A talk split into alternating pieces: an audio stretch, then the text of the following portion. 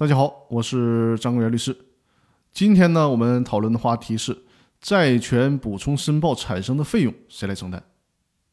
最高法院的公司法司法解释二里边规定了补充申报债权的时间限制，以及补充申报债权可以获得偿还的财产范围。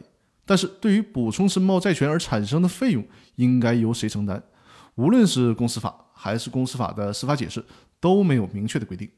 比如说，因为补充申报产生了律师费、审计费、劳务费等等的费用，是公司承担，还是清算组承担，还是由倒霉的债权人自己承担，都没有明确的法律规定。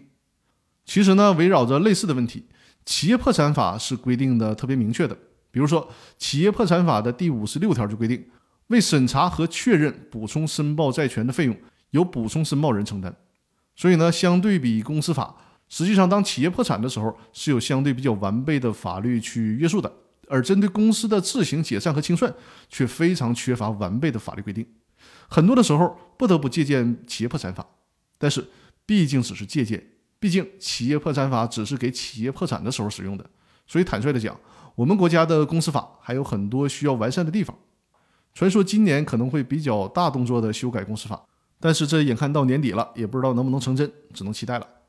呃，前面讲过了啊，公司清算的时候，债权补充申报产生的费用由谁承担？无论是公司法还是公司法的司法解释都没有明确的规定。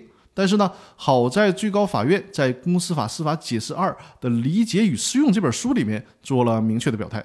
最高法院的意思是呢，可以参照企业破产法第五十六条的规定进行处理。也就是说，在公司解散清算的时候，补充申报费用的负担。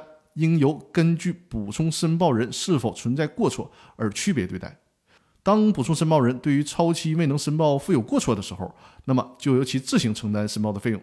如果是债权人没有过错，那么这些费用就需要由清算的公司来承担。那好，本期音频的分享就到这里，欢迎大家多多的订阅我的音频专栏，同时呢，把我的音频专栏多多分享给身边的朋友。好，感谢大家的收听，我们下期继续。